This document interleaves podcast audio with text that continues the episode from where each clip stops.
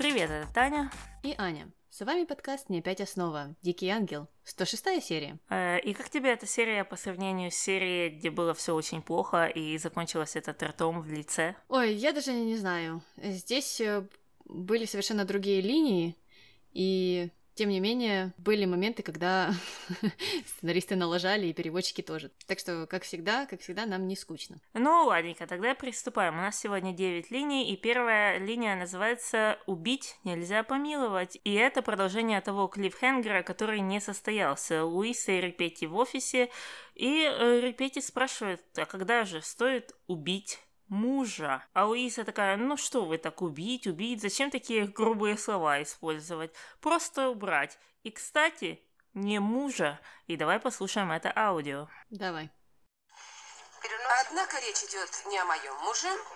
А вы же сказали... Да, конечно, я сказала, что хочу кое от кого избавиться. О ком идет речь? О моем управляющем.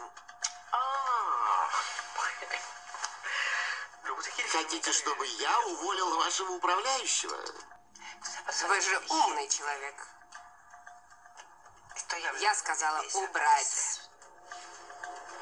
Навсегда? Навсегда. Так все-таки Клифф Хенгер тут был, но не тот, который я думала. И он каким-то странным оказался. Я вообще не понимаю, как происходил их диалог до этого. О чем они говорили и что Луиса э, презентовала, какую идею она презентовала Репети. Но вот он сделал вывод, что она хочет убить э, мужа своего. Почему? Как он этот вывод сделал, непонятно теперь э, становится. Да и вообще, э, после таких вопросов, которые задавала Репети, я бы с ним на месте Луисы не связывалась, потому что он совсем не понимает, э, чего она от него хочет, какие у нее задачи для него. В общем, очень неорганизованный а, преступник. Э, да, да, я согласна. Особенно, когда он подумал, что Бернарду нужно уволить. Серьезно. Угу. Э, ладненько, двигаемся дальше. Луиса уже дома вызвала Берни в кабинет и потребовала, э, чтобы он э, молчал и перестал заниматься тем, чем он обычно занимается. Он сказал, что да, я, в принципе, всегда молчал, а сейчас тем более, потому что это невыгодно для Мелагрос, и это плохо для нее сыграет, потому что если все узнают, что она Ди Карло, то ее же все заклюют. Э, почему? Зачем? Не знаю, почему она для них э, будет э, так интересна. Э, ну, узнают и узнают, что здесь такого. Кто ее заклюет, так и непонятно. Mm-hmm. Ну, такой глупый-глупый аргумент. Также добавил, что даже самой Анхелике ничего не скажет, хотя очень-очень хотел. И добавил, что Мелагрос нужно любить и защищать, потому что она очень харизматичная и неотразимая. И этим самым он и будет заниматься, то есть будет стоять за ней стеной. А, и вышел из кабинета. А Луиса за глаза назвала его идиотом и сказала, что он будет всех защищать из могилы. Ну а позже в доме раздался звонок, и звонок этот э, был для Берни. Э, Дамян даже взял трубку, и ему пришлось Берни искать. Э, ну и звонил непонятно кто, но Берни он то ли разозлил, то ли напугал, в общем, у него были какие-то смешанные чувства по этому поводу. Э, но мы так и не знаем, кто же был на том конце провода. Ну а позже к нему пришла Марта и передала какой-то конверт. А в конверте говорилось о том, что жизнь Берни в опасности, и что ему не стоит бросать трубку, когда ему в следующий раз будет э, звонить вот этот вот непонятно кто. Э, ну и все было очень четко просчитано, потому что как только Берни прочитал это письмо, э, то телефон опять зазвонил, и там раздался голос, который захотел назначить встречу. И непонятно, кто это и вообще кто об этом знает, кроме Репетти, потому что наверняка то, что было в начале этой линии, связано с тем, что происходит сейчас. И плюс, с каких пор Марта разносит почту. Mm, да, мне кажется, что вот этот вот э, неизвестный голос, это и был голос Репетти. Думаешь, это э, он э, лично обзванивает своих будущих жертв? Mm, Наверное, наверное, так и есть. Назначает им встречи, а потом пореши, порешит бедного Бернарда. Ага. Ну и все, на этом закончилась наша первая линия. Мы переходим на вторую под названием «Уроки антипикапа». И тут э, случилось невероятное. Объявился Чамуко. Его не было, наверное, как минимум серии 10, и мне интересно знать, куда он пропал и кто в это время приносил еду в э, Ля Солидад. Но как только он пришел, он захотел поговорить с Милагрос э, для того, чтобы она ему рассказала, как ему ближе познакомиться с Глорией. Э, э, что? Ну вообще, ну, ну такие странные диалоги. Они что думали, что если Чемука пропал на 10 серий, то мы о нем позабыли вообще и позабыли о том, на чем остановились э, их отношения с Глорией? Они же уже ходили на свидание, э, ну и вроде бы как познакомились довольно близко. Что? Что здесь произошло? Глория его забыла или, или кто? Э, да, последний раз, когда мы их вместе видели, они уже были, ну, по их меркам, э, женихом и невестой, и они постоянно зависали в кафе «Мороженое». То есть он спрашивает у Мелагрос, как э, дойти до третьей базы с Глорией. Ну, получается, что так. Других вариантов нет. Как-то он спрашивает у странного человека. Ну и Мелагрос, конечно же, отказалась помогать ему и сказала, что, знаешь что, э, в прошлый раз это все плохо закончилось, э, так что иди к Рамону. Пускай он тебе поможет, потому что он у нас здесь мастер пикапа и всем известный тренер, и все об этом знает. Ну и Чамука обратился к нему за помощью, а Рамон, в свою очередь, отвел его на улицу и стал рассказывать какие-то непонятные вещи, говорить о том, что если они с Глорией начнут встречаться, то та э, будет часто грустить и будет в плохом настроении, и из-за этого ее уволят. А если ее уволят, то потом и его уволят, и он же не хочет потерять э, свою работу э, доставщика еды. Поэтому лучше ни с кем не встречаться. И как раз в этот момент пришла Глория, э, ну и хотела пообщаться с Чемуко, а Чемуко сказал, нет, нет, нет, э, мне нужно возвращаться на работу. Да, он причем ей сказал вдобавок, что ты что, хочешь, чтобы меня уволили? Да, Чемука не сильно держится за свою девушку, раз Рамон может его так переубедить дурацкими аргументами. Так я вообще не понимаю, зачем Рамону это. Ну, ему же никто не мешает э, в его отношениях с Сокора. Ну, кроме Марты. И это ему не нравится. А здесь он почему-то сам влез э, и стал какие-то непонятные советы давать. Mm-hmm, да, он почему-то играет роль строгого папочки. Зачем и почему, непонятно. Ну, ладненько, мы переходим здесь на нашу третью линию под названием «Темная лошадка на миллион». И у Рокки появилась новая идея – о которой он рассказывает Рамону. Оказалось, что у него помимо друга яблока есть еще друг Тортеллини, что мне звучит как подвид вермишели. Угу. Да, мне тоже очень похоже на какую-то еду казалось. И этот Тортеллини подсказал ему делать ставки на скачках. И в этом диалоге прозвучало очень много интересных фраз, но больше всего мне понравилось «Кобыла-звездочка обогнала всех на три корпуса». Это... Это звучало очень смешно. Мне интересно, как называлась кобыла звездочка в оригинале. Хм. Ну да. Я, честно говоря, не проверяла, какими там были их клички, но э, я чуть-чуть запуталась в следующем их диалоге, потому что Рокки и Рамон отправились э, на скачки, и друг, э, вот этот вот Тортеллини, э, сказал ставить на какую-то темную лошадку. Звездочка это была, не звездочка, непонятно. А, но когда э, Рокки об этом сказал Рамону, то Рамон поинтересовался, а что, лошадке холодно? Почему она темная? Она что, от холода потемнела? И я подумала, что? Что вообще творится? Что это такое? Ну, ну, вообще же никакого смысла нету в этом диалоге. Так, а что там было в оригинале? А в оригинале оказалось, что э, тоже все очень запутано. И там э, не было никаких э, вот этих выражений, типа темная лошадка. Там было что-то другое. Он говорил о какой-то скрытой лошади или накрытой. Ну, в общем, слово было, которое означает э, накрывать или скрывать что-то. Я не знаю, это уж какой-то фразеологизм или нет э, в этом контексте, но потому-то и Рамон спросил у него, что «А зачем ее накрыли? Э, ей что, холодно стало?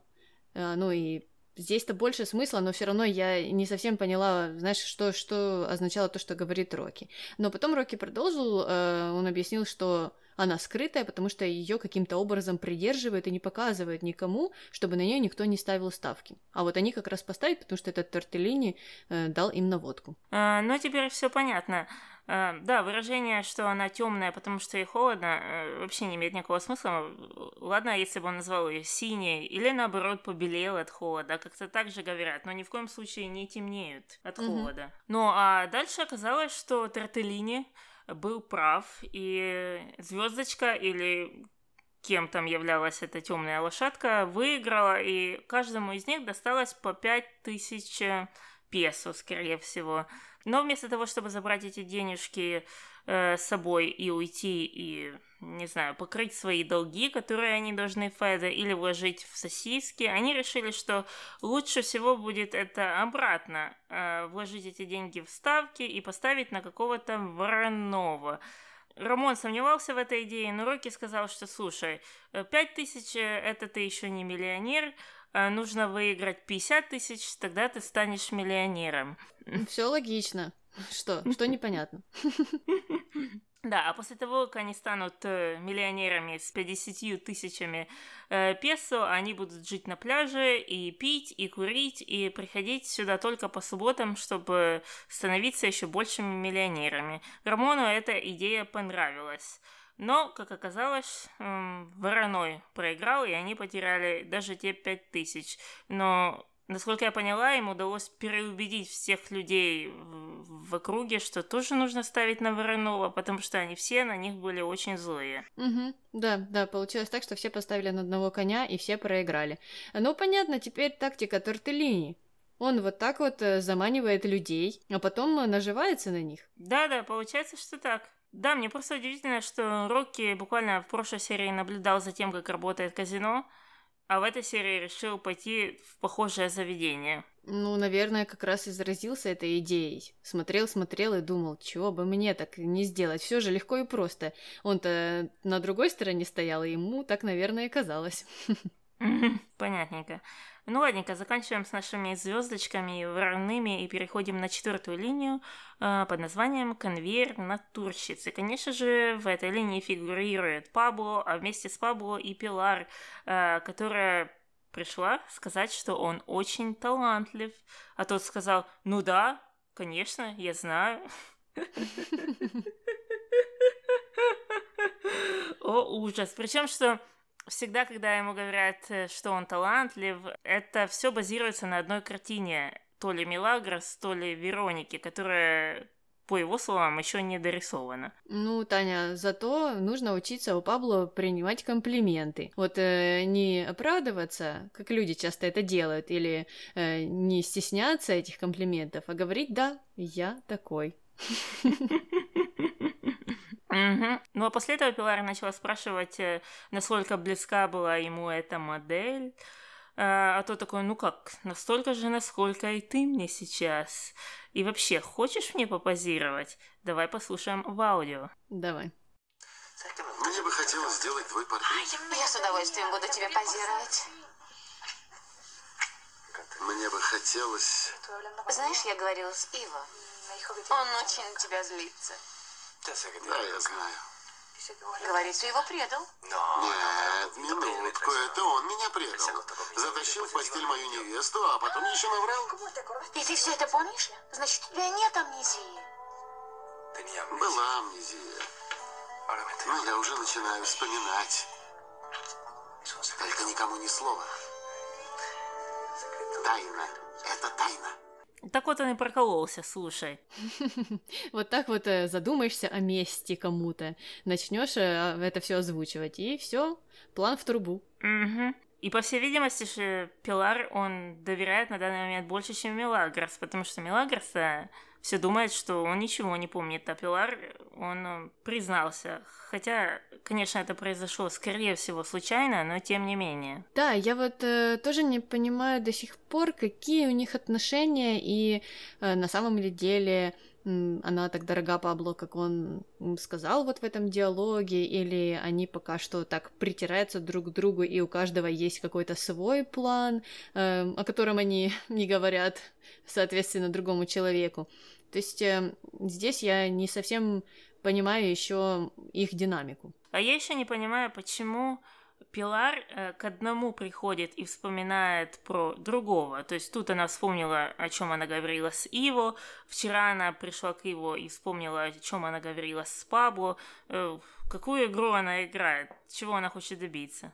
Даже не знаю, мне пока только одна теория. Она решает, с кем ей будет лучше остаться. Мне кажется, что у нее на самом деле есть чувство и к тому, и к другому, но вроде бы как с Ивой ей уже быть надоело, а здесь она поняла, что и Пабло вроде бы как неплохой вариант, и сейчас вот она ведет такой перекрестный допрос, и для себя определяется, ну, с кем же она будет. Понятненько, ну посмотрим, во что это вольется. И давай перейдем на нашу пятую линию.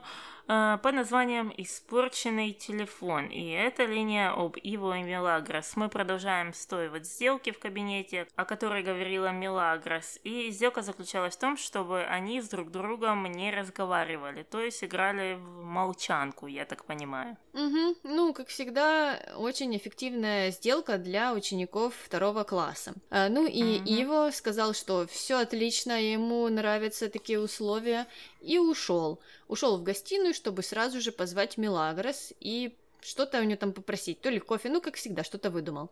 Ну, а Милагрос, э, конечно же, стала э, строить козни, и э, вместо Ива она говорила с Пилар, которая там его ждала тогда, и сказала ей, чтобы та ему передала, что можно использовать колокольчик и даже не называть ее по имени. А с сегодняшнего дня начинаем. Ну, а немного позже был один момент, когда Мелагрос была у Анхелики, и там пересеклись Иво и Мелагрос, и они как-то странно себя вели между собой, и Анхелику это немного смутило. Но это не столь важно. Немного позже на кухне была какая-то накладка, Сакура не, ус- не успевала с завтраками, и не знаю, была какая-то недостача прислуги. Ну, в общем, э, Берни попросил Милагрос э, обслуживать его. Она сопротивлялась, сопротивлялась, но он ее уговорил, и им пришлось идти обслуживать его вдвоем.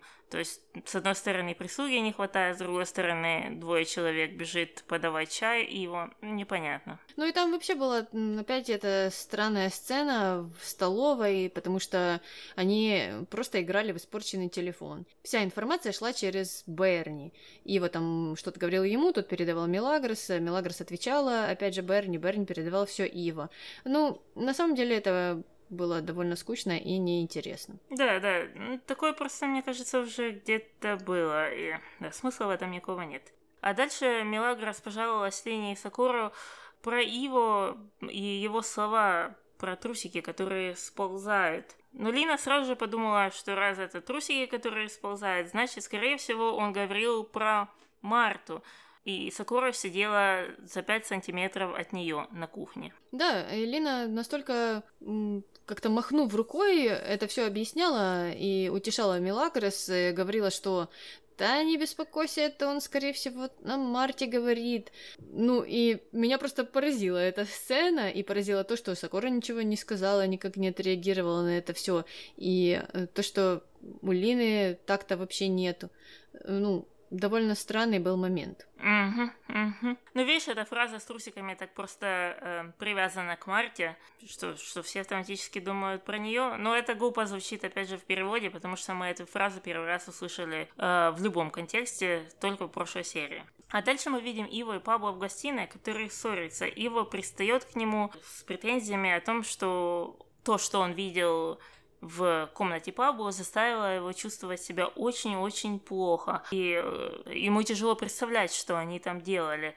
На что Пабло стал хвастаться и говорить, да, ты даже не представляешь, что мы сделали в кровати с Милагрос. Э, и у меня тут вопрос к тебе и ко всем назвать хотя бы одну вещь, которую Иво не может представить, что Пабло и Милагро смогли делать в его кровати. Ну и тут нужно, как всегда, напомнить о том, что кроватка у Пабло тоже детская, а и более того, над этой детской кроваткой сразу же нависает потолок. У меня единственный вариант – это можно только пытаться заснуть в позе вольта, но это у тебя не получается. Это единственное, что можно сделать вдвоем на этой кровати. Mm. У меня был немного другой вариант, но ты мне его испортила, уже заранее рассказав, что там потолок низкий. Потому что я хотела предложить э, такую опцию. Они прыгали на кровати.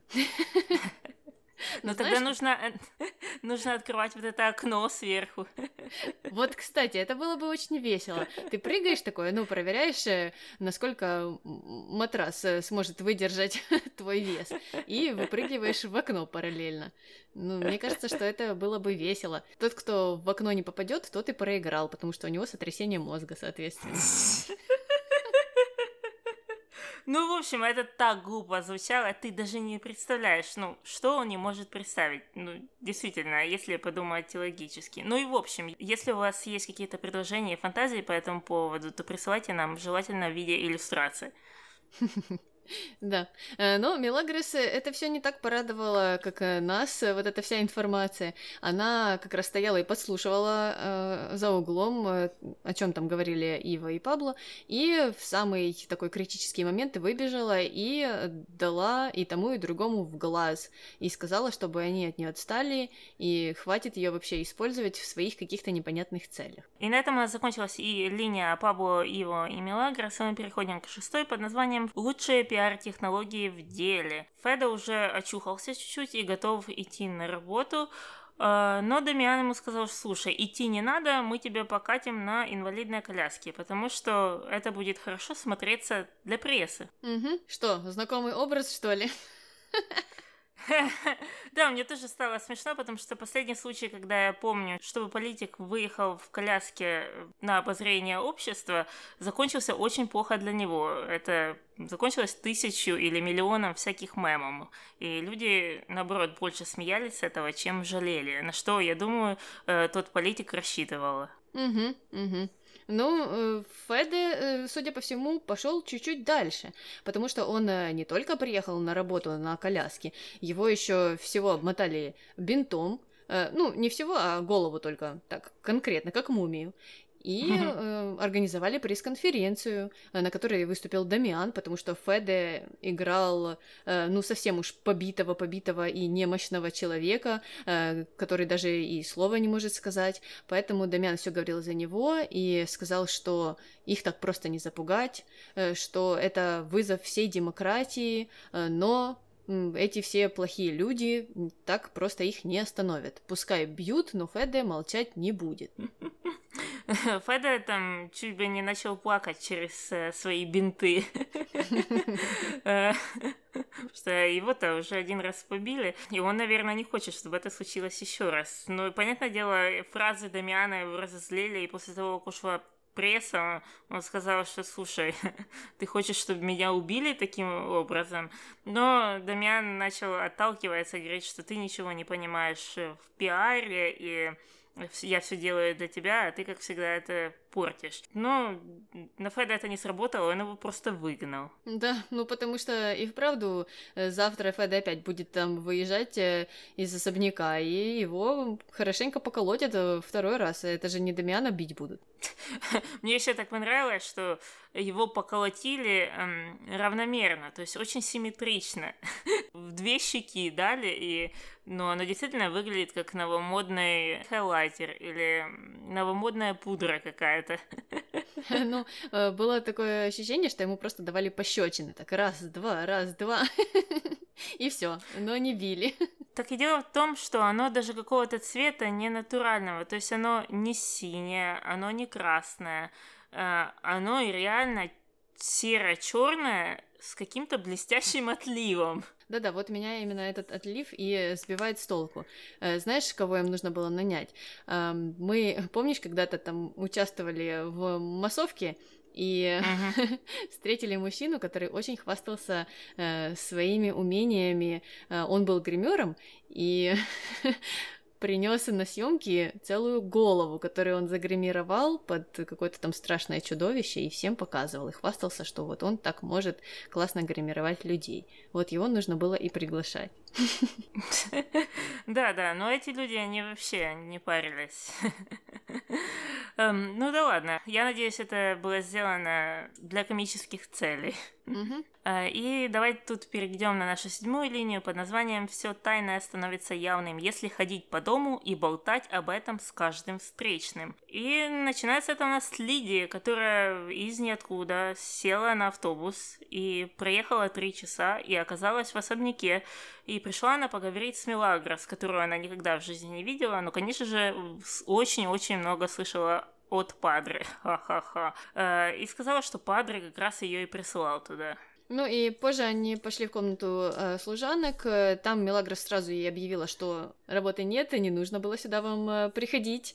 Э, Но Лидия призналась, что Падре на самом деле ее не присылал. Она просто пришла за помощью, вот так как она является матерью Глории, и хочет как раз, чтобы Мелагрос помогла им наладить отношения. Мгм, Но Мелагрос приняла это все в штыки и сказала, что помочь ничем не может, э, и я вообще самая-самая лучшая подруга Глории, и я всегда буду на ее стороне и за нее вступаться. И давай послушаем то, что ответила на это Лидия. Давай. Думаешь, она меня не простит? Мне бы очень этого хотелось, но я не знаю. Я неплохая. Не представляешь, как я страдаю. А вы себе не представляете, как страдала Глория?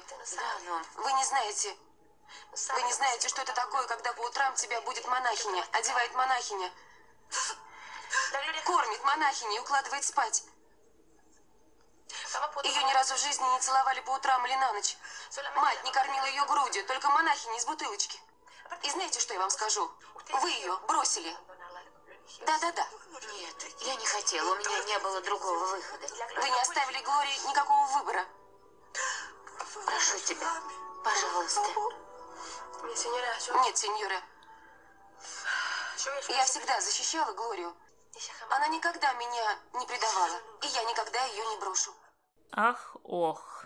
Ну, это уже не первый раз, когда мы слышим от Мелагрос какое-то романтизированное представление о том, как э, выглядят отношения родителей и детей. Я хочу увидеть хотя бы одну семью, где происходит все то, что она перечислила, не знаю, каждый день, что тебя там целуют по 15 раз в день и кормят из ложечки до 18 лет. Я хочу просто встретиться с этой семьей. Ну, а кроме этого, я просто не совсем поняла, что она в конце хотела сказать.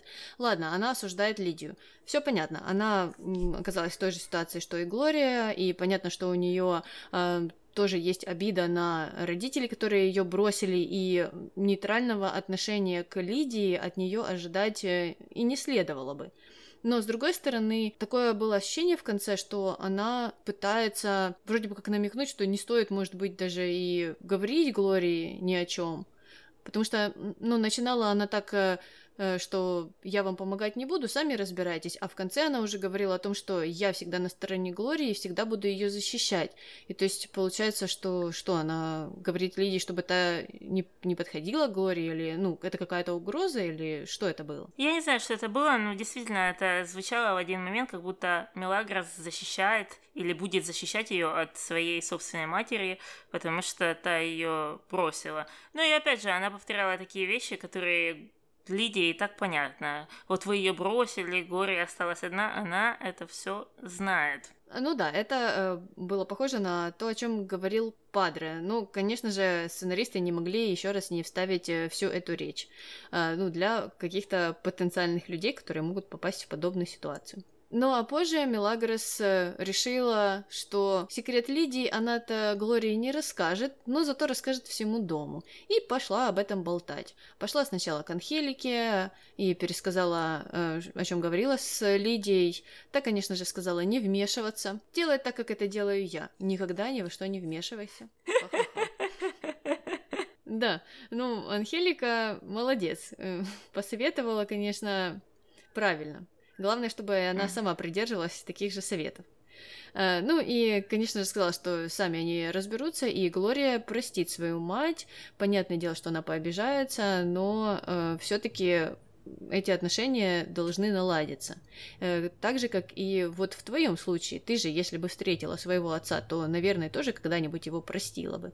Но Мелагрос это все э, не понравилось, и она сказала, что не стоит портить ей настроение и вообще вспоминать об этом человеке. А, да, но как обычно, она еще забыла добавить, что она бы сразу плюнула ему в лицо, потому что что-то мы давно не слышали этой фразы.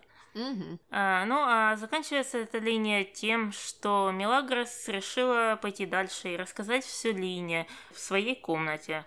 И практически все о том, что пришла мать Гори, о том, что она ей сказала. Ну и, конечно же, в этот момент из туалета выскакивает Гори, которая все слышит и которая обижается и убегает. Мелагрос догнала ее на кухне, но Гория не захотела с ней говорить и сказала, что у нее нет матери, а теперь нет и подруги. Зачем? Зачем Мелагрос пошла по людям? И вообще, зачем Лидия пришла к Мелагрос? Зачем? Ну, здесь, э, да, много вопросов. Если задаваться вторым вопросом, зачем Лидия пришла в особняк, ну, наверное, от отчаяния. Наверное, там Падре чуть-чуть подзабил на нее и оставил это все дело, ну, как он э, любит делать. Э, и ей не было куда деваться.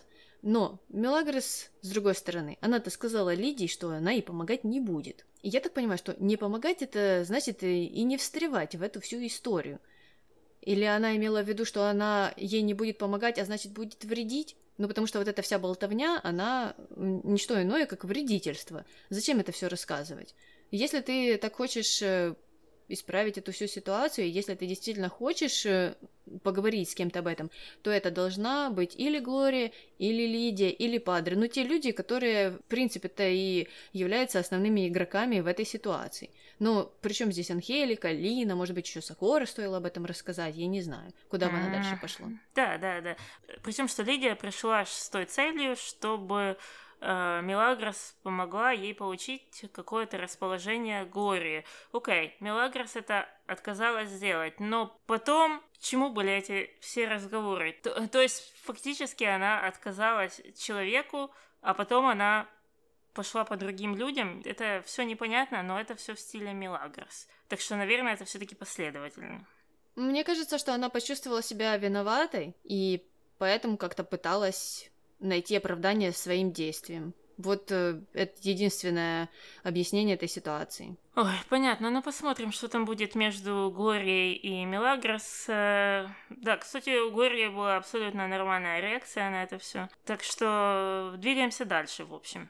А следующая наша линия под номером 8 называется «Пора сворачивать лавку». И начинается она с того, что Феда еще не отошел от своих побоев, э, черный халатер у него еще на щечках, а, а ему снова кто-то звонит и говорит, слушай, ты уже понял, за что тебя так побили? Э, Феда ничего не успел ответить, и на другом конце провода сказали «За что?» «За казино!» и бросили трубку.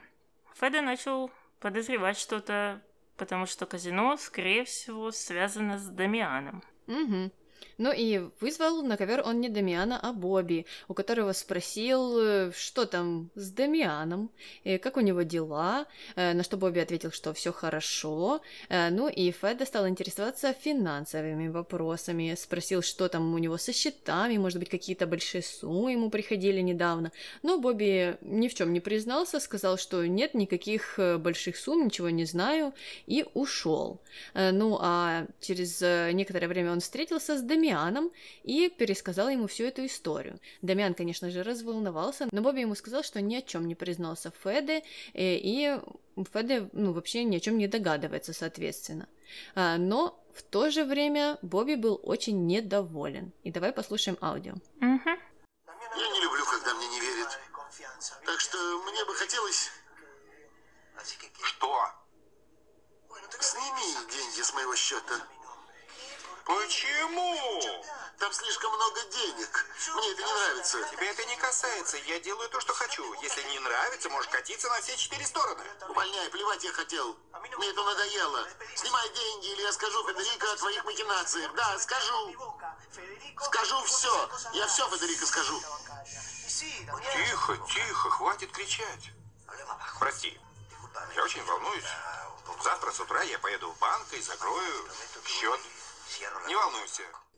Мне понравилась часть э, Бобби. Он, видно, так переживал, так боялся все это сказать, но потом, когда оно прор- прорвало, он говорил как э, первоклассник.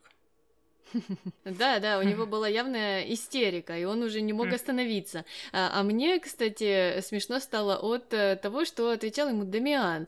А, Он говорил, я вообще делаю, что хочу. В смысле делаешь, что хочешь? Делаешь, что хочешь со счетами других людей? Как это вообще получается такое? Ну, видишь, он явно рассчитывал на то, что Бобби совсем тряпка. Он, конечно, тряпка, но он э, переоценил, насколько он э, будет долго это терпеть. Да, ну и мне кажется, может быть, он терпел дольше, если бы его Феда не прижал. Здесь э, такое дело. Дамиан не подумал просто о том, что на Бобби может еще кто-то надавить. Угу. Ну, видно, Феда для Бобби это какой-то больший авторитет, чем Дамиан, по какой-то причине. Но все-таки он э, является его работодателем. Хотя, с другой стороны, я тогда не понимаю, зачем Бобби ввязывался во все вот эти дела с Дамианом. Угу, потому что бесхребетный человек. Ну да ладненько. Ну и дальше Дамиан уже почувствовал, что кто-то клюнул ему куда-то и попросил Репетти помочь с этой ситуацией, что нужно перевести эти денежки со счета Бобби на э, чей-то другой счет, и можно ли это перевести именно на твой счет, э, э, сеньор Репетти. А тот сказал, конечно, без проблем, и я как, как для друга сделаю специальную ставку, специальное предложение, это 20% от перевода. То есть это все будет не бесплатно. Дамиану это не понравилось, но, по-моему, пришлось с этим согласиться. Ну, конечно, если там очень большая сумма, то Репетти, как он справедливо заметил, налоговая за горло возьмет. Причем, что Дамиан вообще как-то это все не воспринял всерьез, сказал, «М, что, какая еще налоговая, о чем ты вообще говоришь. Но, в отличие от Дамиана, Репетти, наверное, лучше разбирается в законах и знает, что э, так и есть. э, И ему придется заплатить какую-то часть из этой суммы налоговой. Ну, если не сейчас, то в конце года так точно. Да, да, да, это, это правда. М, Может, у Дамиана какие-то связи, и он вообще ничего не платит, мы не знаем. Ну да, иначе почему бы он так странно реагировал на это все? Мгм. Да, он так прореагировал, как будто он первый раз слышит слово налоговое. Э, Ладненько, заканчиваем с нашими переводами денежными и переходим на последнюю линию, которая называется «Последние предвыборные манипуляции». Феда после того, как чуть-чуть очухался, сразу же сообщил Дамиану о том, что выборы не переносим, и выборы пройдут сегодня. А после этого произошла какая-то очень странная сцена между Федой Милагрос и Луисой, когда ее затащили в кабинет, и мне показалось, что они пытались что-то выяснить, но потом пошло какая-то странный поток неизвестных слов и выражений. Там было что-то и про грязные задницы, и про насморк, и про стулья, и про трусы опять. И все это закончилось тем, что Луиса выбежала, ну и все остальные тоже разошлись. Угу. Я так и не поняла, чего хотел добиться Феда, который привел Мелагрос в кабинет. Он опять хотел попытаться ее уволить.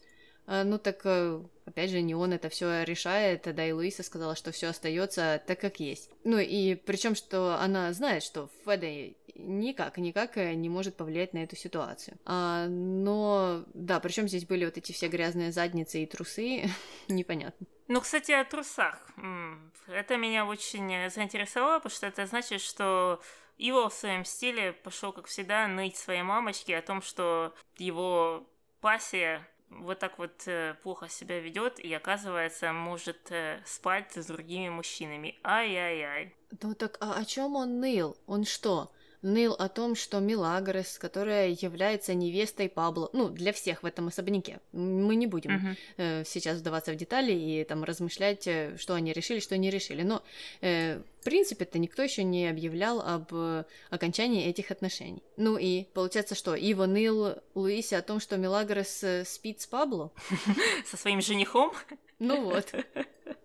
Так и зачем это все Луисе?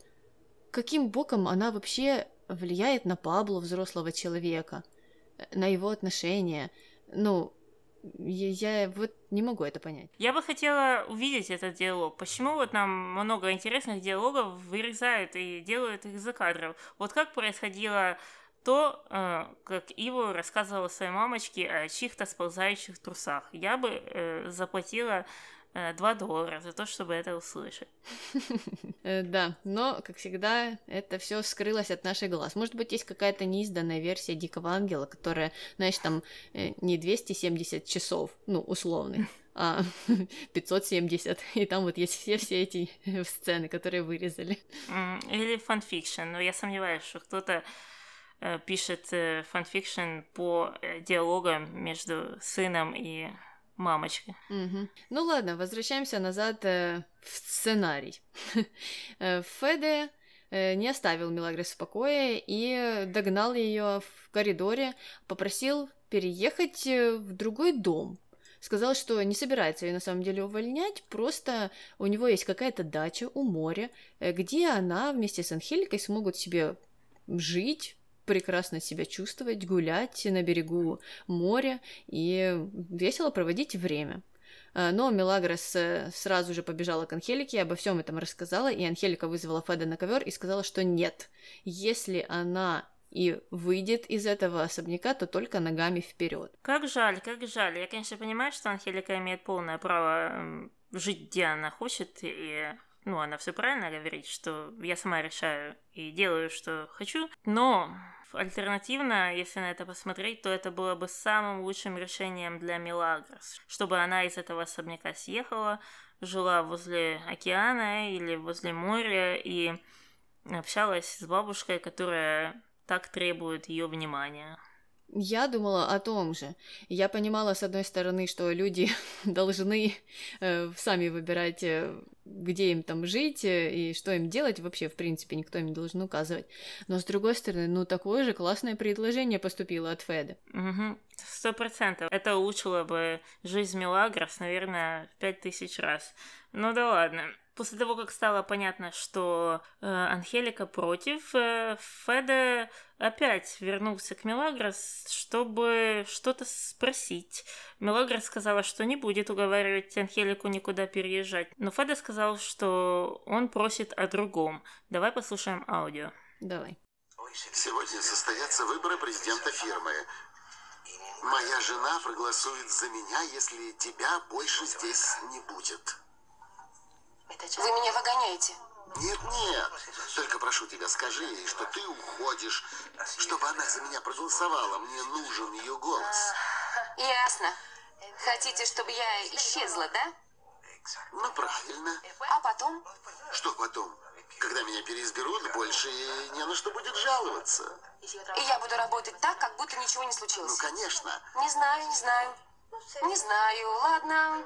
Но вы будете мне должны. Тебе нужны деньги? Нет. Но дети из приюта зимой вечно мерзнут. Несколько обогревателей им бы не помешало. Отлично, я сделаю пожертвование. Тогда можете на меня рассчитывать. Да, такая вот временная рокировочка. И я не знаю, почему я так это ненавижу, но каждый раз, когда Мелагрос отказывается от своих денег и говорит, что там нужна обогреватели, еда, подарки и так далее, и так далее, меня вызывает это негативные эмоции. Но ты не можешь понять, почему? Мне кажется, это наигранно, это такая наигранная святость. Ой, ну тут э, сложно судить, э, что там у нее в голове. Понятно, что хотели сказать сценаристы, и что это для них выглядело как э, не наигранная святость, что это вот тот стержень, который так привлекает всех к образу Милагрос. Но я понимаю, почему ты, возможно, так на это реагируешь. Скорее всего, потому что ты внимательно смотришь сериалы и видишь какие-то другие моменты, которые не состыковываются с вот этим поведением. Да, я не знаю, но каждый раз, когда она требует чека для монастыря, и это все так делает показательно, и рассказывает три часа, что бедные дети там голодают, умирают и еще что-то. У меня не вызывает никаких положительных эмоций. Ну да ладно, это я, у меня черное сердце, идем дальше. После этого договора в коридоре как раз явилась Луиса, и они объявили о том, что Мелагрос уходит, и Мелагрос даже показательно с ней попрощалась. Э, ну а дальше настало время голосования. Э, все пришли. Первым проголосовал Иво, и проголосовал он за себя. Так, Таня, ему самому смешно было. Когда Феда у него спросил, за кого ты голосуешь, он э, рассмеялся и потом сказал «за себя». Кошмар. Эта вся ситуация с президентством Ива просто кошмарная и вызывает у меня те же эмоции, что и э, в предыдущей сцене с Милагрос. Ну, а Феде решил, что раз Ива за себя, то он э, тоже будет голосовать за себя. И получается, что голоса разделились 20 на 40. Э, потом э, дошла очередь до Луисы, та неожиданно или ожидаемо проголосовала за Иво. Э, Феда был, конечно же, в шоке, спросил, почему так, ну а Луиса сказала, что, знаешь что, меня так просто не проведешь, так что до свидания. Ну и остался Дамиан, со своими десятью процентами, который тоже проголосовал за Иву. Ну и все. Сердце Феда разбилось. Разбилось дребезги. Он сказал, что все его предали, и ну, что он теперь сам, и ушел. Обиделся. Да, да. Но это для него был большой нежданчик, потому что он рассчитывал чуть бы не на стопроцентную поддержку. Ну, если не стопроцентную, то 80-процентную. Ну, ладно. Э, дальше, значит, э, Феда уже у себя в спальне пытается выяснить у Исы, что произошло? Ну, понятное дело, он это делал не так э, цивильно, он сразу начал нападать на нее. Но та сказала, слушай, ты на меня не нападай, потому что я все слышала, э, что это был э, договор со служанкой и что это было временное увольнение. Так что я решила, что буду голосовать, как и хотела, и это моя месть тебе за то, что ты делал со мной и вот теперь ты почувствуешь себя на моем месте. Ну, в общем, как-то так. Э, мне кажется, эти ситуации несопоставимы. То, что она является жертвой домашнего насилия, а его просто сдвинули с президентства. Ну, раз э, ей от этого лучше, то пусть будет так. Угу. Э, ну, а Ива в это время был у Анхелики и жаловался ей, э, вроде бы как э, был недоволен исходом голосования. Но на что он надеялся? Он же так прекрасно знал, что Феда будет за себя голосовать. Что в этом удивительного, я не понимаю. Но его это все еще продолжает удивлять и огорчать. Он сказал, что не понимает, почему Феда так соперничает с ним. Но Анхелика пыталась его утешить и э, просто сказала, что это такой вид любви. А, ну да. Анхелика тоже играет за... на все стороны. Она вроде бы не хочет э, своего сыночка сильно на него наезжать, но в то же время защищает своего внука. В общем, неважно.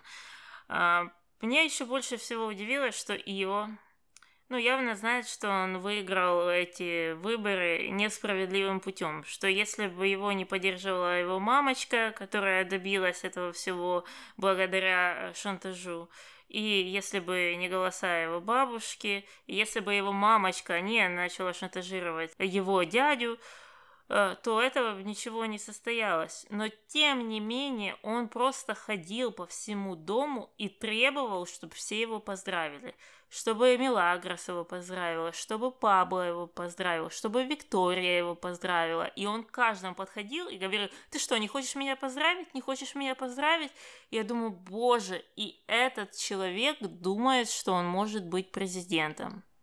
Да, было бы странно думать, что он действительно считает, что эти выборы прошли честно и без каких-то подковерных игр. Но не знаю, настолько ли он наивен. Но тогда ему еще будет сложнее работать в этой фирме, получается. В том-то и дело. Если он думает действительно, что он выиграл, это потому что он это заслужил, и все его так поддерживают, то он просто самый настоящий дурак. А как дурак может руководить большой компанией? Никак. Угу. Ну, посмотрим, посмотрим, насколько ему это удастся. А на этом наши линии заканчиваются, и можем переходить э, к нашим рубрикам.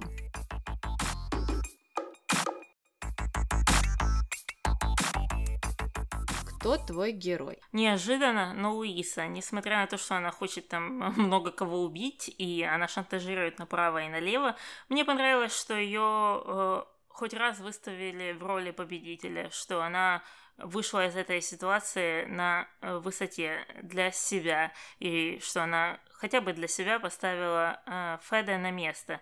Э, потому что я, честно говоря, ожидала, что она, как всегда, окажется ни с чем, что это все так обкрутит, что вот эта дура злая женщина вот все тут э, крутит, вертит, но Феда, которого почему-то многие считают лучше, чем она, потому что не знаю почему, как будто у него есть какое-то сердце, хотя там ни у кого нету сердца, но неважно. Мне понравилось, что это чуть бы не единственный случай, когда она что-то выиграла, так что за это я даю геройство ей. Понятно.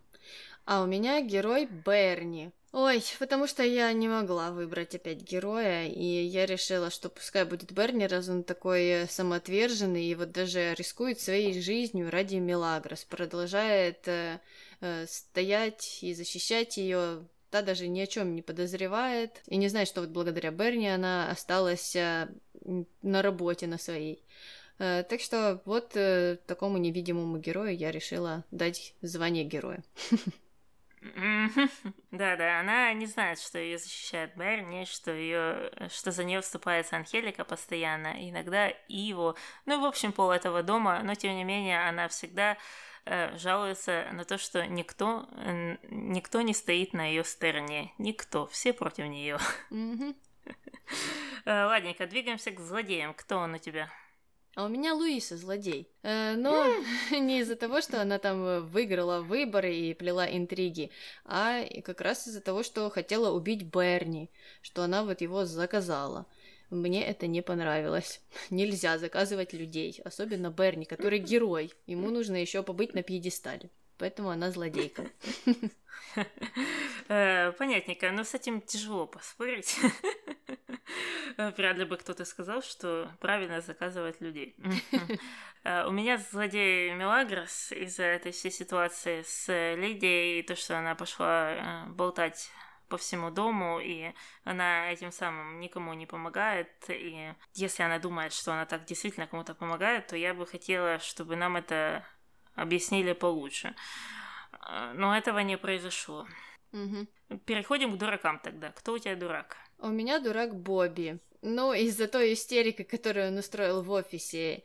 Э, наконец-то на, не знаю, какой, 51 день э, его работы в компании до него дошло, что с Дамианом дела плохи, и что не нужно с ним связываться, и что он э, тебя затянет э, очень-очень глубоко, э, глубже, чем Марианская впадина. Но в то же время он и не попытался решить эту ситуацию. То есть, если ты вправду считаешь, что у Феда авторитет больше, так пойди и разберись с ним относительно вот этой всей мутной истории с Дамианом, и не лезь больше в такие дела. А так получается, что он вроде бы то накричал на Дамиана, высказал ему все, но ничего-то и не решилась. Дамиан как продолжал свои мутные делишки, так и будет продолжать. А Бобби же знает об этом. Бобби знает, что он как-то хочет напакостить там Феда или компании, или еще там, не знаю чему, его политической карьере, но об этом он молчал. Вот за это он и дурак. Понятно. Мне еще интересно, э, знаешь, что э, один это общается ли он с Иво по поводу этих вопросов, потому что они работают э, в одной компании. Понятное дело, что Иво там никогда не работает. А, ну да ладненько. Но, по крайней мере, это могло бы быть в интересах обоих. И два, думает ли он о том, что если когда-то будут расследоваться дела фирмы или дела компании, то тот факт, что он о чем-то знал, будет использован против него, и он будет э, фактически считаться как сотрудником Дамиана. Да, э, ну, Бобби, скорее всего, тоже законы не знает и, и не читал криминальный кодекс и не изучал его в школе, поэтому, ну, действует как действует, получается. А кто у тебя дурак? У меня Рокки, потому что он как мне показалось, должен был что-то узнать э, про работу казино и как оно работает из середины, и что казино всегда выигрывает. Но этого не произошло. Наверное, очень мало там поработал. И что он проиграл и свои деньги, и Рамона в тот второй раз, когда они их переставили на новую лошадку. А пять тысяч на человека – это достаточно неплохие деньги и сейчас, а тогда тем более, и если учесть, что они получают в районе 200 песо в месяц, то сколько это зарплат? Очень много. А, так что стоило бы их э, ставить себе и потратить их как-то по-другому. А, но я понимаю, что это проблема игроков, и что так, в принципе, игроки и теряя деньги уходят в минус. Угу. Да, но все-таки звание справедливое, что поделаешь. Ну и переходим к нашему мистеру Морковке. Что он сегодня говорит? А, мы ставим две морковочки сегодня. Во-первых, за тот непонятный диалог в кабинете, там, где фигурировали задницы и трусы и еще какие-то непонятные вещи, и за такую полуинтимные беседы Пабло и Пилар. Угу. Хорошо. Можем переходить к розарию комментариев. Комментарий первый. «Дикий ангел» — это сериал про любовь, нежность, тепло, ласку, понимание, страсть и вечную идиллию. А, мне из этого всего понравилась вечная идиллия. Здесь таки хочется добавить. А еще о грязных задницах, мокрых трусах или еще каких-то там непонятных, нестиранных трусах. Интригах коридорных, шантаже, э, азартных играх, э, голых натурщицах, которые постоянно меняются. Список можно продолжать. Ну разве это не идиллия? Конечно же, идиллия. Но знаешь, все познается в сравнении. Может быть, у человека жизнь полная драмы, и для него этот сериал это просто идиллия. Угу. Наверное, этот человек живет в том же месте, как и тот комментатор, который говорил, что вокруг одни суки. Помнишь, был такой? Который... Угу. Да, да, это как в, как в жизни, вокруг одни суки. Может, они просто из одного региона, и понятное дело, если ты живешь в месте, где тебя окружают одни ужасные женщины почему-то, я не знаю, что это за место, и если кто-то знает, что это за место, сообщите мне, чтобы я туда никогда не поехала. А, но э, э, звучит как-то так. Да, да. Очень странное место. Э, ну да ладно. Переходим ко второму комментарию. Ненавижу таких мужиков, которые спят со всякой швалью, а к невинным девушкам претензии. Так, слушайте, значит, проблема в том, что и его осуждает Милагра за то, что она с кем-то спит, а она трижды невинная. Вот, вот это самая главная проблема в этом всем, да? Ну, здесь за сладшеймили сладшеймера, я так скажу. Ага, ага, да-да-да. Э, то есть э, тут э, такое дело. С кем он спит, опять же, можно задаваться вопросом, можно не задаваться, смотря кто этот вопрос задает и кому он что обещал. А, ну, а, да, то, что Мелагрос там невинная, могут ли по этой причине к ней быть или не быть претензий, это уже другое дело. Это тоже никак на это не влияет. Угу. Мне просто нравится, что э, невинность приравнивают порядочности. Mm-hmm. Но это как-то очень странно. То есть тот факт, что она там 500 раз девственница, говорит о том, что она должна быть каким-то прекрасным человеком и, от, и относится уважительно ко всем парням, я не знаю. Хотя это никак тут не прослеживается, особенно в истории с Пабло, например. Да, да, она ни с кем не спит. Тем не менее, тем не менее, она крутит им как, как хочет. И это никак нельзя назвать красивым.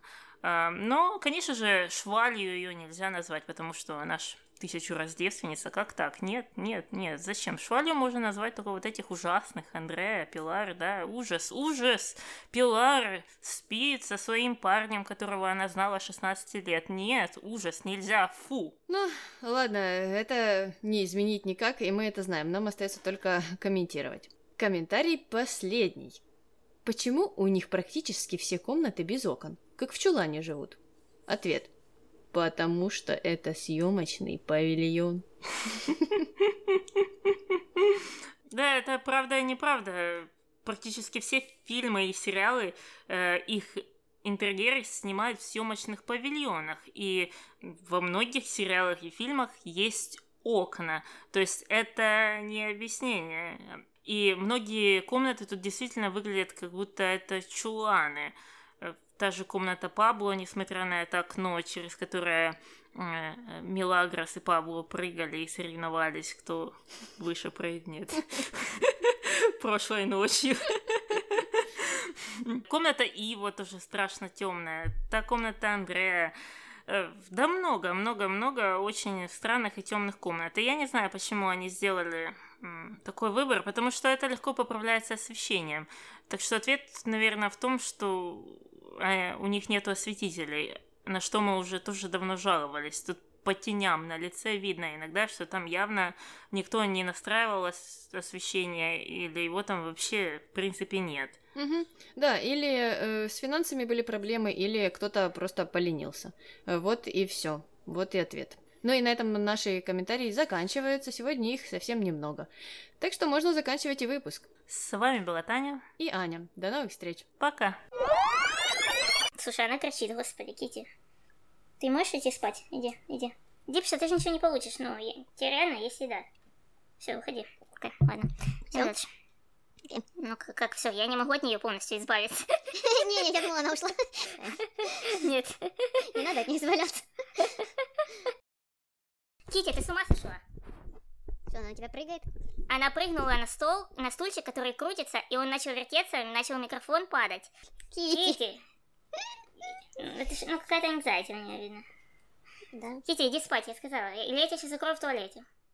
О, ну, Таня, ты же, она тебя потом мстить будет. Но тебе надо это, тебе надо выиграть это противостояние.